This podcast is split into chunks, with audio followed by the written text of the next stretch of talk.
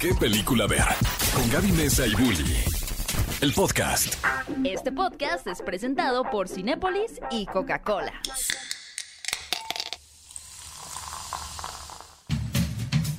Amigos, bienvenidos a un nuevo programa de ¿Qué película ver? Este programa que eh, engloba todo lo que amas del cine en dos pequeños cuerpecitos, los nuestros. Mi nombre es Bully y conmigo se encuentra mi queridísima Gaby Mesa. ¿Cómo estás? Muy bien, ya me siento bien. La semana pasada, aunque fue la semana de mi cumpleaños, sí. devastada, amigos. Es que era el cuerpo diciéndote descansa, mija. Y descubrí que el cubrebocas sí sirve, ¿eh?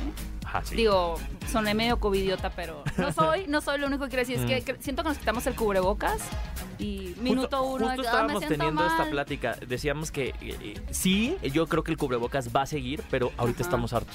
Es como. El cuerpo dijo, "Ya, Sí, dijimos ya, no hay que vencido". usarlo, ya, ya, ya. Enfermémonos este diciembre, pero yo sí creo que la gente va a seguir usando cubrebocas en, su, ah, en su día a día. ¿no? Hoy, hoy hablando de, del día de hoy, que es, un, Ay. que es un buen día, tenemos cumpleañeros interesantes el día de hoy. Ay, ¿eh? Si ustedes que cumplen sí. años el día de hoy, muy feliz cumpleaños. Espero que no sean de esas personas que les dan regalo dos por uno, Navidad y Ah, yo creo que los del es- eso es 17 triste, ya- ya, ya rayan Pasando en, el en 15, ese cumpleaños. Es combo doble. Te dan el de Navidad Pero y tú el lo has de aplicado, o sea, tú has aplicado el ten ese regalo de cumpleaños y de Navidad. No. Es que siento que eso No les doy no- ninguno.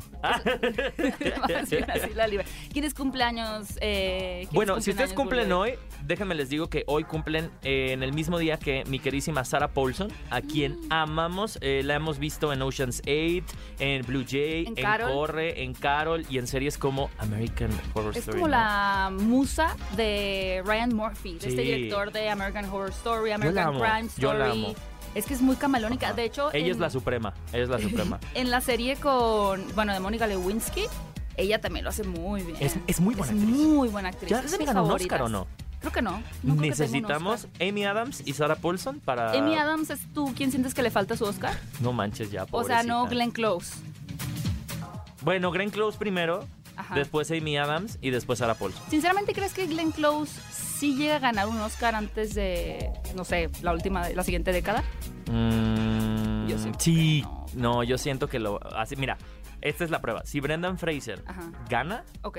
yo creo que van a empezar a, buscar al siguiente que se lo tiene que ganar, que en este caso sería... sería Campaña, Glenn tú dices, para que gane Glenn Close. Claro. Ya, algo hizo, los Glenn Close para que la tengan tan vetada la pobre. Alguien quien siento que puede que no se merezca un Oscar es Mila Jovovich, pero es muy buena actriz.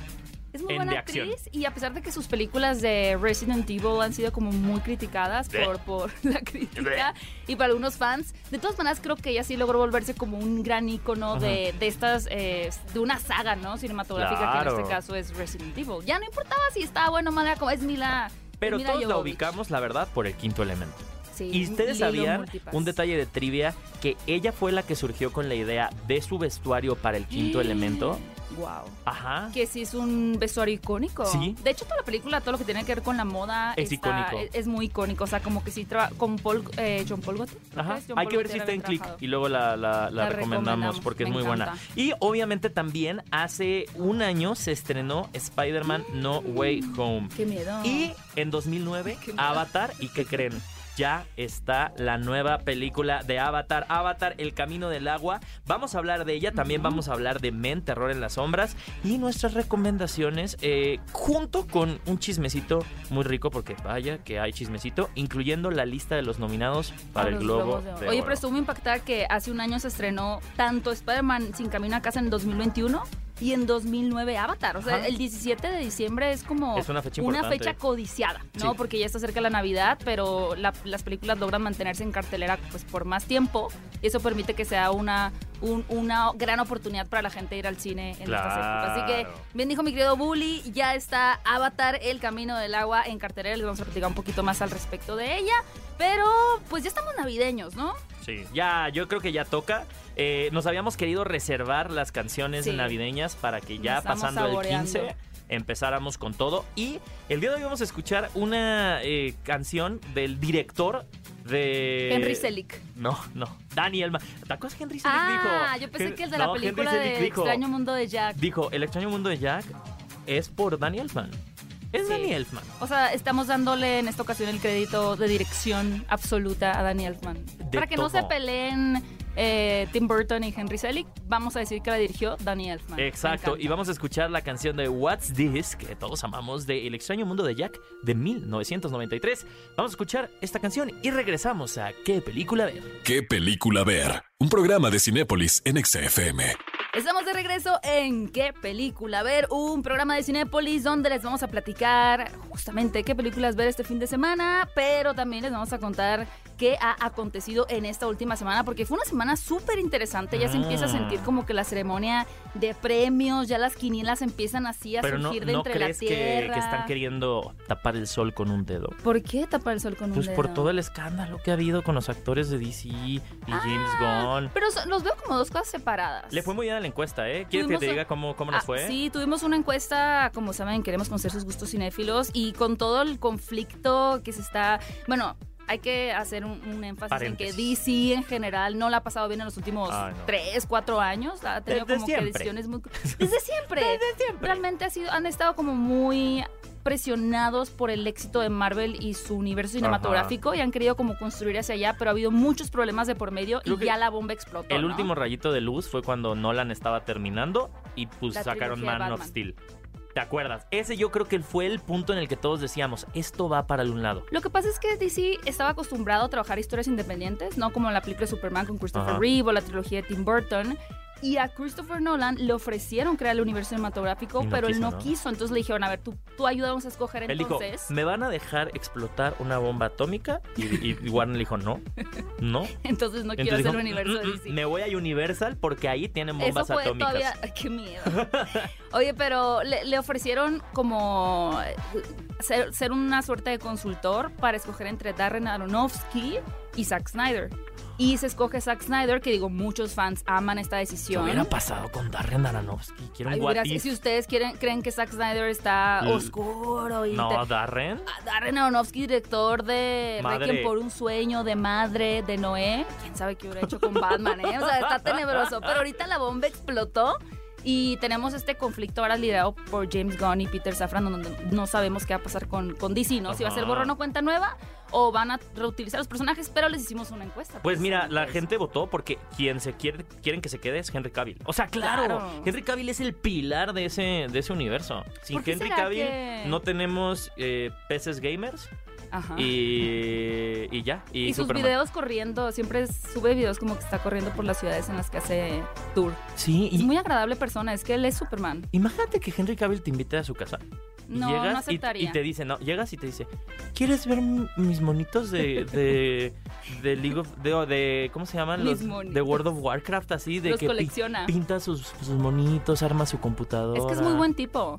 Creo que Es eso es lo que, que gusta muchísimo. Digo, el resto también, Gal Gadot es increíble, Dwayne Johnson es, es un ejemplo a seguir para mucha gente. Jason Momoa quizás es el que se mantiene un poquito más aislado. Ay, este esos Momoa contacto con lo tiraron fans. por un camión, le dieron Por 7.8, eso. incluso dejaron más a Dwayne Johnson, 8.7 para que se quede Dwayne Johnson y, Y después de ahí segundo Gal Gal Gadot.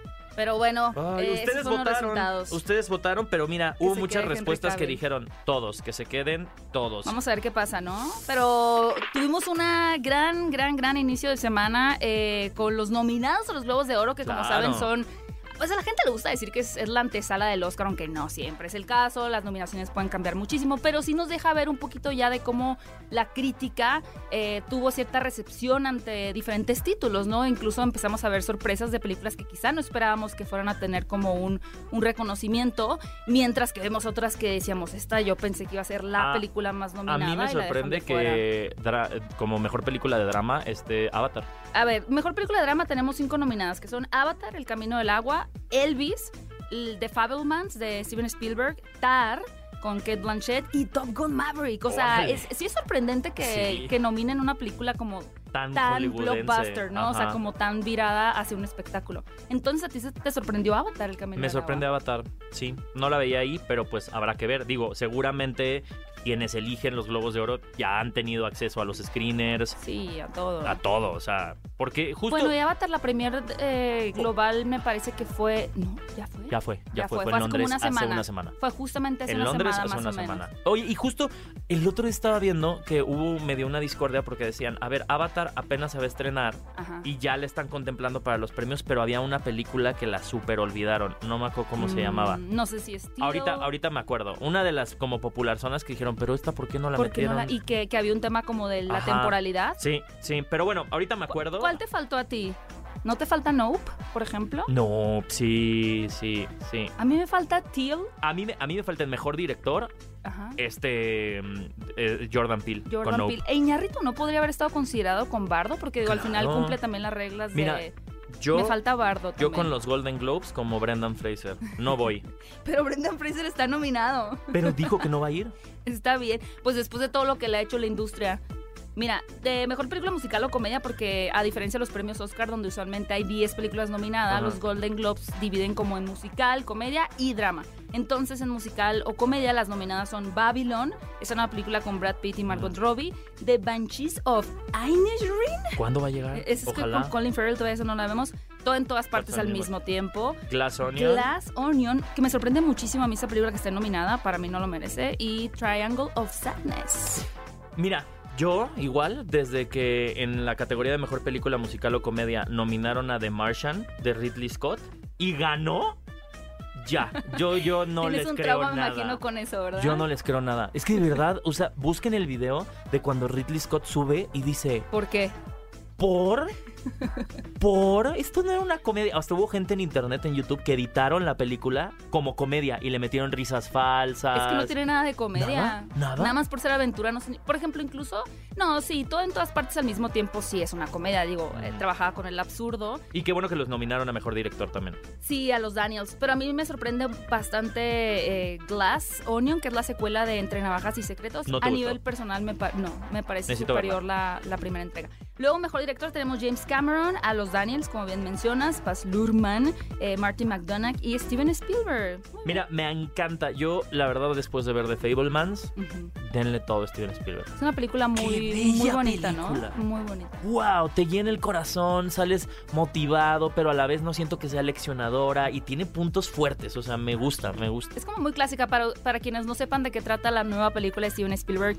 Es básicamente una biografía de, de su vida, de cómo empezó, por un lado, a enamorarse del cine, al mismo tiempo de que su familia empezaba a sufrir una fractura, ¿no? Donde los roles de- de- del padre y la madre pues estaban como muy complicados por, En los 60 por un además, ¿no? distanciamiento, sí, entre, entre, pues, entre los papás. Pero como al final esto también eh, pues, tuvo un impacto muy fuerte en su decisión de ser un, un director de cine, ¿no? Es Y- una gran, gran Y película. qué bárbaro este, este chico que interpreta al Steven de joven.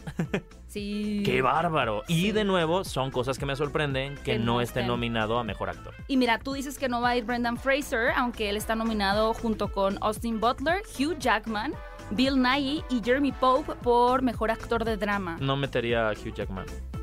Metería No mejor a este de chico de, de, lo hizo de muy bien. Fablemans. Quizá en los Oscar, quizá en los Oscar. Y de mejor actriz tenemos a Kate Blanchett, Ah. que yo creo que se lo va a llevar. Olivia. Colman, Denle una orquesta a esa mujer. aunque Viola Davis está fuerte. Me sorprende Ana de Armas por Rubia o Blonde. Y Michelle Williams por la película de Steven Spielberg. Yo creo que Kate Blanchett tiene el Oscar en, en el bolsillo. ¿eh? Pero, pero en, en la batuta, ¿cómo que usan los, los directores Lo- de orquesta? no sé, el palito. El palito ese, lo tiene. Oye, Olivia Colman además es la reina de los Golden Globes porque está nominada por la peli- una película y además por su participación en The Crown. Pero pues, Ay, esa señora, yo creo que ella ya es como su casa, ¿no? Es como, pásale a mi ceremonia aquí, yo soy la que siempre ganó, pero... Y finalmente hay que comentar, digo, para no irnos con toda la lista, amigo, no nos queremos atarantar. Mejor película animada, así está nominada Pinocho Sí. de Guillermo del Toro, lo cual nos hace muy, muy felices. In, Inuo. Inuo. Eh, Esa, ¿Tú no- viste Inuo? No. ¿tú la viste? Tampoco. Marcel de Shell with Shoes on, o sea, Marcel, la, Es- ¿qué- ¿cómo aparte, se dice? Concha, con Es de, zapatos. A, es de A24. Ha de estar muy interesante. Ha de esa estar película, interesante. ¿eh? Luego, El gato con botas, tu película favorita. Y Turning Red. Claro, tenía que estar Turning Red. Claro. Sí, sí, yo creo que la competencia real está entre Pinocho, Pinocho y Turning Red. y yo nada más dio eso porque no he visto las otras, ¿verdad? Qué ridícula. No, pero sí sería muy emocionante ver a Guillermo del Toro llevarse. Pues mira, quién sabe, estas personas eh, que eligen luego no tienen cara, no sabemos cuáles son sus gustos.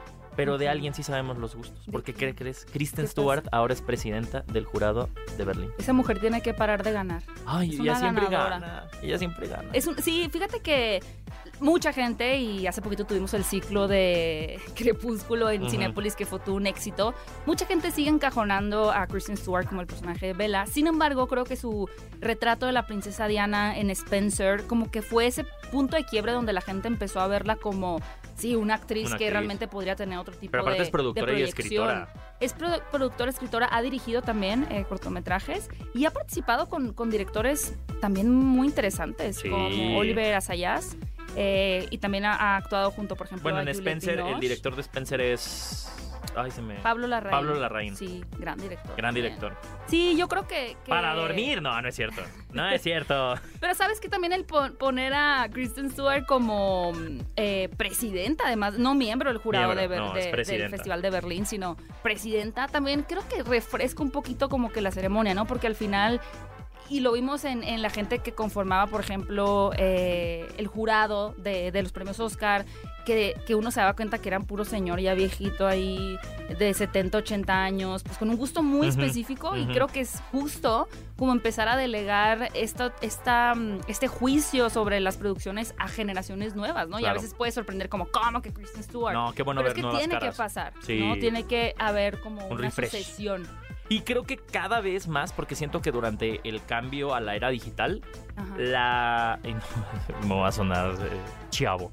La gente grande, los adultos. Ya somos adultos. Se empezaron a, empezaron a no querer soltar nada. ¿No sientes eso? Que cuando hubo el cambio digital fue como, eh, no, los premios de toda la vida, no, no, nosotros que llevamos haciendo los 40 años, no los vamos a soltar. Y siento que conforme han ido pasando los años, ha sido como, bueno, está bien, vamos a ir soltando. ¿Qué película ver? Un programa de Cinépolis en XFM.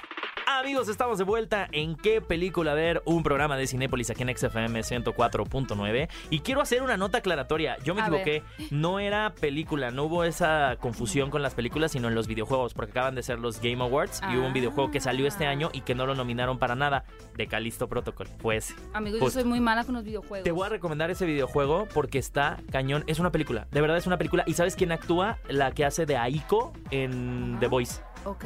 Es una de las protagonistas del videojuego y qué barbaridad, me lo estoy pasando, está buenísimo. Bueno, Oye, a ver si te hago caso. y buenísima tu sudadera.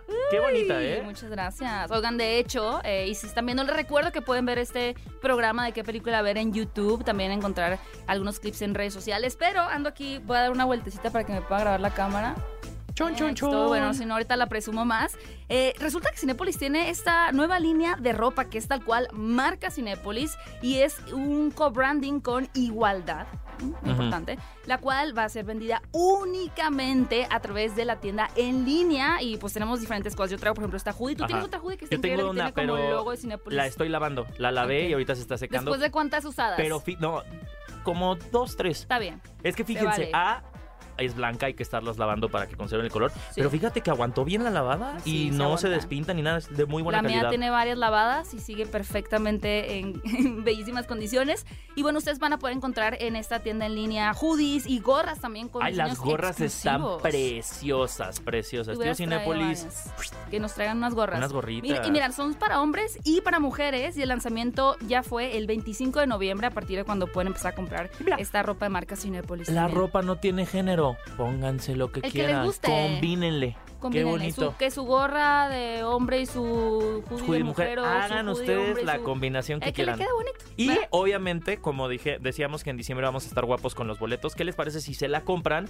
Mándenos una foto a Twitter, arrobando a Cinépolis y a Ah, XFM. Y a algunos les vamos a dar un pase doble para que vayan al cine. ¿Les parece? Qué bondadoso estás hoy. No sé, al productor le encantó esa noticia, pero sí sé que sí. Oigan, Sí. y también como clientes, ustedes van a poder adquirir cualquiera de estas piezas y en la compra, ¿no? Cuando las compren, recibir increíbles beneficios. O sea, además de que te Además. compras algo muy cool, marca Cinépolis, vas a tener beneficios como cortesías al cine, combos con descuentos y además, si eres parte del Club Cinépolis, obtienes envío gratis. O sea, compras tu, tu hoodie, tu gorra en línea, obtienes beneficios e incluso te puede llegar gratis. Sí. Eso creo que puede ser un buen regalo de Navidad si tienes un amigo, un interés amoroso Ay, cinéfilo sí. así a morir, Tú- te manda su tú y su yo hoodie Y un combo ahí sí le dice.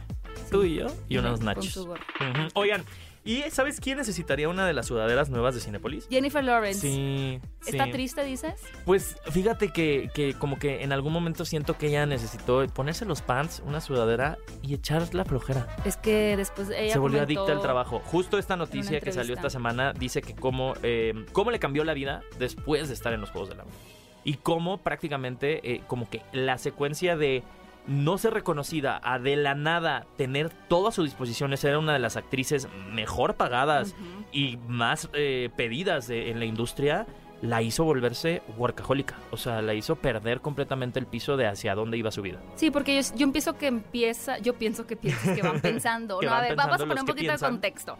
Eh, Variety, esta revista, ese portal de cine muy importante en Estados Unidos, tiene estas conversaciones que se llaman Actors on Actors, que Ajá. me parece a mí una, un lujo, ¿no? O sea, e- ellos sí dejan ver Ajá. el poder que tienen en Hollywood como, como medio, porque reúnen actores y directores y productores gigantescos en Hollywood, ¿no? Y en este caso, Jennifer Lawrence platicó con Viola Davis y, y esta plática, pues al final, entre actrices, creo que les permite a ellos ser más vulnerables, ¿no? Y decir, ¿sabes qué? A mí me pasó esto en este rodaje. Porque tú vives esto que igual yo vivo. Como que se pueden entender y eso es muy bonito para nosotros como público, el poder ver eh, tanto su preparación para los roles que interpretan, cómo les afectaron y... Y sinceramente, yo estoy de lado de Jennifer Lawrence porque ella hizo unos comentarios como que causaron mucho revuelo en internet, donde ella decía que antes de los Juegos del Hambre no existían protagonistas eh, de acción femeninas. Ahora, esto no, yo creo que no quiso invalidar a personajes como Ripley, Ajá. ni Sarah Connor, ajá, ni, ni Trinity, vamos a decir, Ajá. ¿no? Sin embargo, eran contados. Si te pones a Y pensar eran ya en los ejemplos muy viejos. O sea, ejemplos muy viejos, viejos. muy contados, porque siempre que le dices a la gente, ay, es que casi no hay heroínas de acción, te sacan los mismos. Sí. ¿Y qué pasó con Ripley? ¿Y qué pasó? Pero ahora, los últimos quizá 10 años, es que realmente puedes ver Katniss Everdeen, ¿no? O sea, ya puedes empezar a... Titán. eh, No, no es cierto. no. no sé, Furiosa, o ya puedes Sí. empezar a mencionar como Blon- eh, eh, Atomic Blonde. Blonde. o, bueno, muchísimas Tomb Raider, ¿no? Como personajes que, que ahora sí están encabezados por, por mujeres. Y aún les está costando. A Y ver, aún es complicado. esta mujer que ahora está interpretando a Tom Raider, Eh. Vikander, perdón, no les fue No, muy a, la, bien. a la nueva franquicia. Entonces todavía cuesta aún más trabajo. Porque, eh, a ver, sale Tom Holland de Nathan Drake y todo. Pensé Sí, justo. blockbuster, se llenan las salas y es como, bueno, no. Y a las protagonistas femeninas de películas de acción les cuesta el doble de trabajo posicionarse. Como que tiene que ser una gran, gran película o si no, ya no se vuelven relevantes, ¿no? Y porque siempre sale el, el, voy a decirlo así, el machito a decir, eh, pues que le echen ganas a la película, pues si está mala, ¿yo qué voy a hacer? No importa si es mujer, es como no, de verdad no ven el, el cuadro completo de que sí cuesta muchísimo más trabajo posicionar a una heroína de acción. Sí, y digo, Jennifer Lawrence creo que la intención no era decir como que no había nadie antes de mí, yo soy la pionera, no, sino eh, como probar un punto en el que es verdad, porque la industria le decía, a ver, es cuando hay un héroe masculino, vamos a decir eh, Tom Cruise, ¿no? Con, con Misión Imposible, es fácil que tanto hombres como mujeres se identifiquen con el Claro. protagonista. Pero si la protagonista es mujer, entonces solo las mujeres van a identificar, Sí. que creo que eso es un error. Y eh, protagonistas como ella en los Juegos del Hambre Ajá. demostraron que no era verdad, que Ajá. tanto hombres como mujeres se pudieran identificar con Katniss Everdeen y eso dio pie a que se abriera más presupuesto y se diera más fe en las historias de acción contadas por ¿Sabes por dónde lo mujeres, ves? ¿no? En la franquicia de Rápidos y Furiosos. Mm, Es como han tenido cuántas. A Hobbs y Shaw le dieron un standalone y a esta mujer, eh, Mich- Michelle Michelle Rodríguez, la pero la dejaron. Ignoration, La ¿no? Ignoration. Oye, y justo hablando también un poquito sobre las en- entrevistas de Variety, eh, me encantó un clip que sale Jamie Lee Curtis platicando con Colin Firth, no sé si lo, lo viste, no, a ver, cuéntame. eh, hablando de su sobriedad Ah, mira. hablando y dice, para mí el logro más grande que puedo tener cada día es estar sobria. Es, es estar sobria después de todo lo que he pasado, después de, dice, el- la manera en la que yo puedo parar el trauma generacional de mi Yo familia pensé que decir que Colin... debido al alcohol. Y también, no, y también Colin Farrell Ah, dice, ok. yo también. Yo pensaba que los ha pensado automáticamente en él. Mira qué mal estamos. Y, como... y y los dos se ponen a llorar. O sea, los dos dicen como no, o sea, sí, para nosotros el mejor logro que podemos hacer diario es no tomar. Es que es muy fuerte. Qué fuerte. Sí, oigan, es muy fuerte. Pero vayan a verlo, están en YouTube, busquen Actors on Actors. Digo, también hay Ujú. uno, por ejemplo, con del año pasado, creo que es de Zendaya con Andrew Garfield, que se puso muy interesante, pero bueno, les dejamos tarea y por lo pronto vamos a ir a un corte, ¿eh? pero al regresar les vamos a platicar cuáles son las opciones que hay en la cartelera cinematográfica, que vamos a ser honestos desde el principio, va a estar bastante eh, azul la cartelera Ajá. de este fin de semana. ¿Qué película ver? Un programa de Cinépolis en XFM. Amigos, bienvenidos a ¿Qué película ver? O sea, Avatar. Ah, no. Avatar, Ya el estamos camino de al agua, regreso. No. 3D, IMAX, otro X, Macro X. Fíjense, es que, miren, un acontecimiento como el que está a punto de, de- de llegar a las salas, el que ya llegó a las salas, eh, que es Avatar, el camino del agua, no sucede. O sea, tienen No, que no pasar sucede. 10 años. O sea, ¿cuáles 13 dirías que han sido? Y justo lo mencionamos al inicio del programa, ¿no? Hace un año se estrenó Spider-Man Sin Camino a Casa. Fenómeno, fenómeno. Y hace como, bueno, en el 2009 se estrenó Avatar, también Ajá. un 17 de noviembre. Y, o- o, por ejemplo, Infinity Wars y Endgame. O sea, ¿cuáles en los últimos 10 años, desde Avatar, vamos a ponerle, dirías Ajá. tú que han sido los eventos cinematográficos? Eh, Avengers, Avengers, Infinity War. Infinity War, Black Panther, La, la primera. La primera. La primera siento que generó que Pero eso fue después. Yo me refiero a que Ah. haya habido una anticipación tan grande. O sea, yo diría que son Infinity War, Endgame, Eh, Spider-Man sin, camino, a sin casa, camino a casa. y probablemente esta Avatar, el camino ¿Y Top. Gun Maverick? Yo ¿No sí se te hace no, que yo generó fue una un- sorpresa. Yo siento que nadie les, bueno, a nivel Bueno, personal era como que ah, Sí. un- una secuela de Sí. como que venía también en esta línea de la secuela, recuela de A- a- Scream o de Ghostbusters. a ver qué nos van a demostrar. Sí, ¿no? a ver si es cierto que la nostalgia sigue vendiendo, Ajá. ¿no? Sí, Y porque hay películas, como- justo es eso, que pasan esa barrera de a ver, que nos demuestren. Scream 5 fue eso también, ¿no? O sea, yo siento que le fue muy le bien. fue muy bien. Por, eh, porque era como, a ver, demuéstrenos. Pero Y- seguro hay otra que haya causado Es que no, tanta expectativa. No. sé si el Rey León live action o Aladdin live action. Algo así que Dila, la gente ¿cuál? estaba desgarrando las, desgarrándose las vestiduras Ah, por ver. Cats, dicen, dicen No, aquí. de chiste, Cats. Como que hay muchas que dan mucha curiosidad, pero un magno evento, además de, de que James Cameron, o sea, realmente ha empujado mucho en las últimas semanas para decir lo importante que es que esta película además tenga un, un buen impacto, porque ya, o sea, Yo ya quiero está tener trabajando en la la 3. seguridad personal que tiene James Cameron. Yo quiero tener Pues su sí. confianza. O sea, James Cameron le preguntaron, oye, ¿y hay momentos para ir al baño en, en Avatar? Y dijo, vayan cuando quieran. Lo que se perdieron lo van a ver cuando regresan a las salas a ver Avatar. O sea, velo otra vez. Vela otra vez. Pero recordemos que dijo, esta no es la última no de tengo Avatar. miedo de que sea, de que vaya a flopear. Dijo, no, No, yo estoy seguro que vaya a atascar las salas de nuevo. Pues sí, yo creo que eso lo vieron en experimento ya, Ajá. amigos. Espero que no hayan sido ustedes los despistados. Que este año hubo un reestreno de Avatar 1 en la pantalla grande. Y pensaron que Y era la segunda Es que si ustedes escucharan el programa de qué película ver, este que están escuchando ahora, no se hubieran confundido. Nosotros somos su guía para que sepan que se estrena. Pero bueno.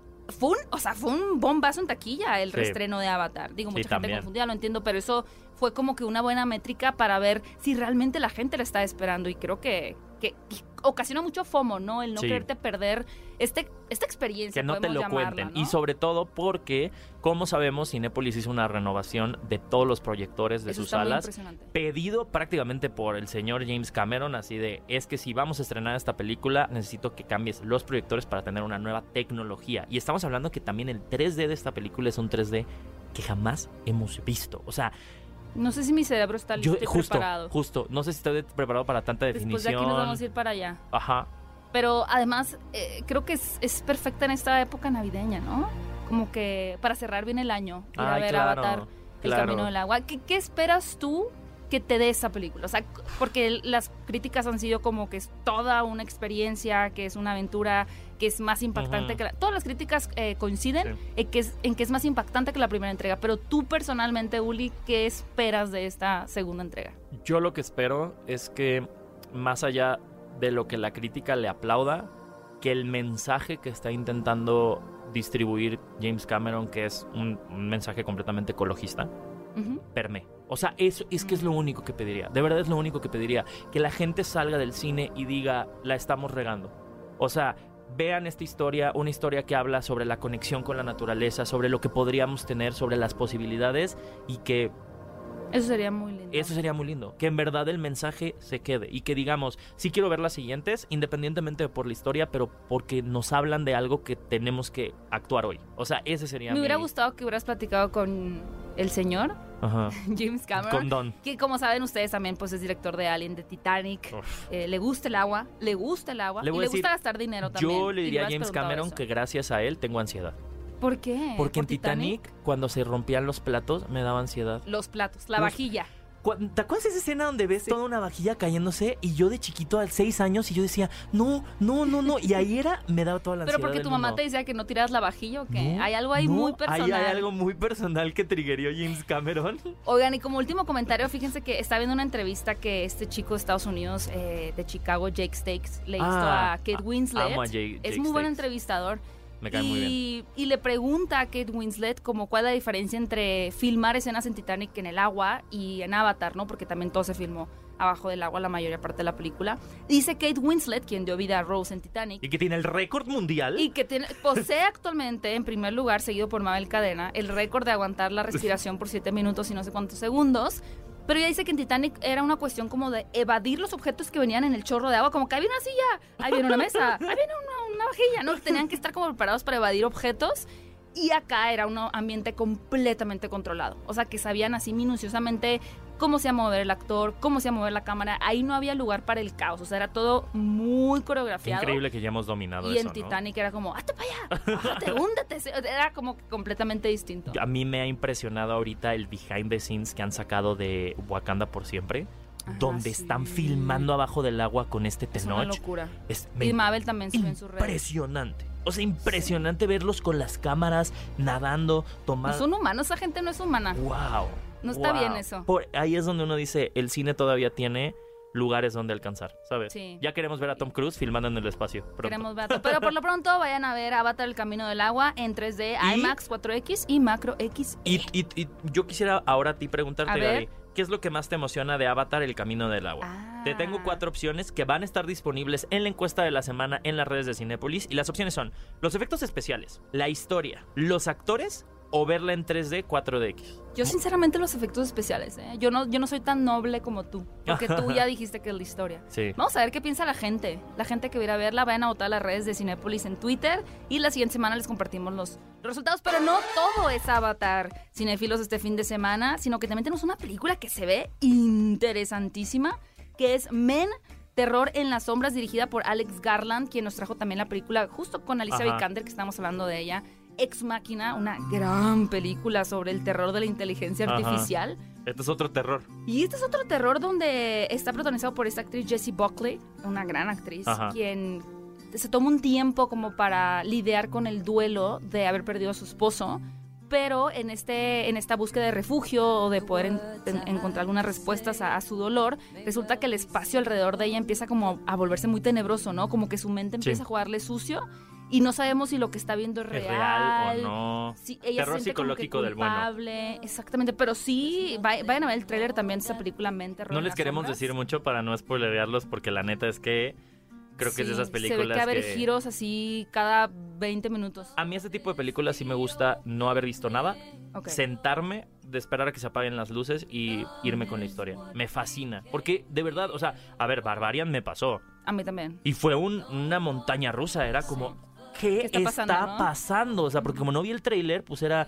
Y últimamente igual de las, de las películas que próximamente vienen a la, a la cartelera y tuve unas sorpresas muy importantes. Pero déjenme les digo antes que ya tenemos preventa para El Gato con Botas ¿Tu 2. película favorita? Ay, qué emoción. Ya Unas- podemos adquirir los boletos. para Ya podemos, yo ya los tengo. Yo los tengo. Pues a mí no me compraste. Ay, es que ¿qué sabes? Tú no sabes. de Nominada a los Globos de Oro, De amigos. tu ¿eh? cumpleaños. Posiblemente a los premios Oscar también. El Y gato con botas tiene un nuevo estilo de animación, entonces también por eso se está alabando mucho esta película, independiente de la historia, porque las críticas también han sido muy buenas. O sea, la gente ha puesto esta como una de las mejores películas dentro de la saga de Shrek. O sea, y la original del gato con botas, la primera entrega, dicen que esta la supera en creces. Y se dice que aparece por ahí un tributo a Shrek, ¿no? También. Ay, qué emoción. Habrá que descubrirlo Yo me urge, no tienen ni idea cómo me urge el regreso de Shrek. Híjole, pero sí me haría un poco de miedo. Necesitamos a Shrek. Yo creo que vez. después de Avatar, Ujú. eh, esta va a ser la película más esperada. Felizogro, me Shrek- pongo ¿Shrek felizogro. qué sería? ¿Cinco? Shrek, no, Shrek 6. Ay, qué raro, yo. yo me quedé en la dos. Deberían de hacerle un soft reboot. Y próximamente también, cinéfilos, vamos a tener en cartelera una película con garantía Cinépolis, protagonizada por Tom Hanks y Mariana Treviño. Oye, llamada que Un se puso gruñón. muy buena la premier que fue en el Cinépolis Mítica, un Cinépolis nuevo que si ustedes vienen a la Ciudad de México tienen Está que conocer porque la tecnología que tiene ese- esas salas está cañona. Y la dulcería. Uf, no, todo lo haces. oh, no, está, está increíble. Miren, no les voy a contar, pero déjenme les digo que Mariana Treviño estuvo y junto con el director Mark Foster Mark Foster. eh, eh, haciendo la primera aquí en México. Increíble también porque es el estreno, eh, el debut hollywoodense de Mariana Treviño. Sí, esa película va a llegar próximamente, ustedes la van a poder ver en Cinépolis, tiene garantía Cinépolis. Y también llega una película más adelante protagonizada por Itati Cantoral que se Y llama con Jerry, Miss Jerry. mi queridísimo Jerry Velázquez. Hay que invitarlo a qué película ver. Jerry Velázquez es la voz en español de Aladdin, de la ultim- del último live action. Uh, Entonces hay que invitarlo. Tenemos pendiente para esta película que también llega próximamente que se llama Mi suegra me odia. ¿Y qué otra película llega pronto, Bully? Ay, yo solo les voy a decir que Megan ya llegó. Y Megan ella es tu es película fabulosa. favorita de este año después del gato con botas. Me lo has dejado. Bueno, yo diría, con base en lo que tú dices, Ujú. si, no, si no habláramos después de los micrófonos, yo diría que tus películas favoritas de este año fueron. De mis más esperadas. Pero yo siento que fueron estas: El gato con botas 2, Sí, aunque no la has visto Ajá. todavía. Megan sí. y Nope. Yo, para, yo diría, sí. ah, no. Y, Y la todo otra, en la todas de partes al mismo tiempo. Teléfono Negro. Teléfono negro y todo en todas partes Sí, al mismo esas diría que tiempo. son tú así cinco películas favoritas del 2020. Pues déjenme les digo que Megan, uff, increíble. Oye, ay, me están diciendo el productor que tenemos una llamada entrante. A ver, a ver, pásenmela. ¿Quién anda por ahí? Hola, buenos días. Hola, ¿con quién hablo? hola. Con Sandy. Hola Sandy, ¿cómo estás? Oye, bienvenida a qué película ver. Este sabadito 17 de diciembre, ¿ya estás de vacaciones? Porque a mí- No, yo trabajo, no tengo vacaciones. Ay, Que se escape, que, que que se se escape. Oye, queríamos preguntarte, y obviamente te tienes que dar una escapada a ver Avatar, El Camino del Agua. Y hablando de la encuesta de la semana, pues me encantaría preguntarte, ¿qué es lo que esperas más de esta película? ¿Los efectos especiales, la historia, los actores o verla en 3D?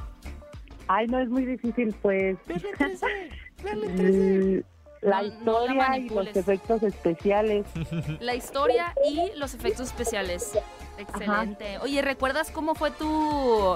eh, o sea, cuando viste la primera película de Avatar, ¿te acuerdas como cuáles fueron tus primeras impresiones? Pues yo era muy chiquita, pero sí, sí me acuerdo que me gustó mucho por los efectos especiales. Justamente. ¿Y crees que esta secuela llegue a superar el nivel de efectos y también el impacto en la historia eh, a comparación de la primera o no? Eh, ¿Quién sabe? Pues yo espero que sí, pero no sé, todo puede pasar. miedo. Oye, pues justamente te vamos a dar un, un pase doble para que te veas Sí. en Cinépolis y lo descubras por ti misma. Oye, Sí, no, pues muchas gracias. Oye, pues disfruta mucho del el cine y pues por allá nos estamos viendo. Te Sí. mandamos un fuerte abrazo. ¿Qué película ver? Un programa de Cinépolis en XFM. Y estamos de regreso en qué película ver y tenemos muchas ganas de regalar boletos para que se vayan a ver. Navidad, Avatar, Navidad, Camino al agua, Navidad. o la que quieran, ¿verdad? Así que tenemos una llamada por aquí. Hola, hola. Hola, Hola, Hola. Nelson, ¿estás Hola, por ahí? hola, ¿Nos escuchas bien? sí, sí, sí, Oye, escucho, Nelson, queríamos preguntarte si estás emocionado por la película de Avatar, El Camino del Agua. Claro que sí, sí, sí, estoy este, igual muy esperanzado en, en- en poder verla porque, bueno, la 1 estuvo genial. Ah, nosotros pensamos lo mismo que tú eh, y tenemos muchas expectativas, pero justo queríamos eh, que nos ayudas a contestar la encuesta de la semana, que dice lo siguiente, queremos saber qué es lo que más te emociona particularmente de Avatar El Camino del Agua. Eh, las opciones son los efectos especiales, la historia, los actores o verla en 3D o en 4DX. Eh, para mí, lo que me gustó fue eh, los efectos especiales, están muy, muy, muy bien. Es que la parte se combina muy bien con verla en 3D. Así Sí. que eso va a estar increíble. ¿Y qué crees? Pues nosotros queremos que vayas a ver los efectos especiales con todo y te queremos dar un pase doble para que te lances al cine. Wow, sí, sí, me encantaría, me encantaría llevar Ah. a, mi, a, mi, a mi hija. Ah, excelente. Oye, eh, Nelson, te quería preguntar, ¿tú cuál es el combo, tu combo favorito en Cinépolis? Las palomitas, con, pues, con, obviamente con un refresco, las que sean de mantequilla. ¿No haces combinaciones exóticas así de que taquis, eh, doritos? Eh, pues posiblemente sean unos doritos. Sí, Eso. claro que sí. Oye, Nelson, pues muchísimas gracias por llamar. Eh, queremos que disfrutes de la, obviamente, de la cartelera de Cinépolis con tu hija, así que te dejamos para que te lances al cine y muchas felicidades. Ok, muchísimas gracias. Gracias, Nelson. Un abrazote. Oye, Bully, te, te faltó decir nada más rápido antes de hacer la recomendación de la semana, así en 20 segundos, ¿de qué trata Megan? Megan se trata de esta niña que lamentablemente pierde a sus papás y termina con la custodia su tía. Ajá. Y entonces eh, ella, la tía, trabaja en una empresa de juguetes y está desarrollando esta nueva inteligencia artificial, la cual necesita retroalimentarse con información Mm. para poder eh, perfeccionarse y que la presenten al público y es por eso que esta chica pone eh, a, a la muñeca Megan, que es esta muñeca que hizo, a convivir con su sobrina y ahí empezará una relación un poco Uh. tóxica y de protección extrema. Pues esa película llega próximamente a salas de. Cinépolis y también la película de Malvada, de la cual Mm. ya les hemos platicado. Pero antes de despedirnos, queremos dejarles una recomendación de una película muy buena, protagonizada por Aubrey Tú me la Plaza. recomendaste, me la recomendaste. Fíjate que, que esta película no, no llegó a, a sala de cine, pero lo que me gusta mucho de Cinepolis Click es que también hay muchas películas que a pesar de que no hayamos visto en el cine, nos las traen como un estreno. Y ese es el caso de Emily, la criminal. Se trata básicamente de, de una chica que no tiene trabajo, tiene un antecedente criminal por una situación que ustedes van a descubrir más adelante en la película, pero nadie la quiere contratar, entonces tiene un, un trabajo pues que realmente no disfruta hasta que se le presenta la oportunidad de meterse en el negocio de las tarjetas clonadas, ¿no? Y esta chica, pues, como que se le hace fácil al principio de, pues, compra una tele Sí. con la tarjeta clonada, le sale bien, y de ahí se ve eh, succionada como en... En, En ese mundo. En unas arenas movedizas en ese mundo que obviamente puede parecer como que, ah, pues qué fácil. Pero ¡Abajo el capitalismo! pero también lo, lo que conlleva, ¿no? Y, y más allá de, de ser una historia de esta chica que de repente es una manda más en el negocio, creo que también es un reflejo de, del mundo, ni siquiera solo Mm. Estados Unidos, de la falta de oportunidades que hay también laborales, ¿no? Como para un grupo o una generación. Y qué fácil, además, es caer en lo fácil. Y es- ¿Sabes? exacto. Ajá, ¿Qué tal? Sí, no le den clic a esos ventanas que le aparece a ustedes Aguas. en el internet de gana mil millón de dólares Sí. solo haciendo esto. No, no le den clic. No le den amigos, clic, no amigos. den Pero bueno, eh, se nos acabó el tiempo. Lástima. Uh. Pero nos vemos la próxima semana y recuerden, nuestra versión en podcast está acabando este programa. Todo el programa completo ya está arriba. Y además van a poder escuchar nuestro podcast especialista donde tenemos invitados increíbles cada miércoles. Nos escuchamos la próxima semana en punto de las 10 a.m. Muchas gracias, Gaby. Gracias, mi querido Bully. Nos vemos. Eh, Adiós. Adiós. Ah, esto fue qué película ver. Este podcast fue presentado por Cinepolis y Coca-Cola. Ve a Cinépolis y utiliza el hashtag qué película ver. Escúchanos en vivo todos los sábados a las 10 de la mañana en Exa FM 104.9.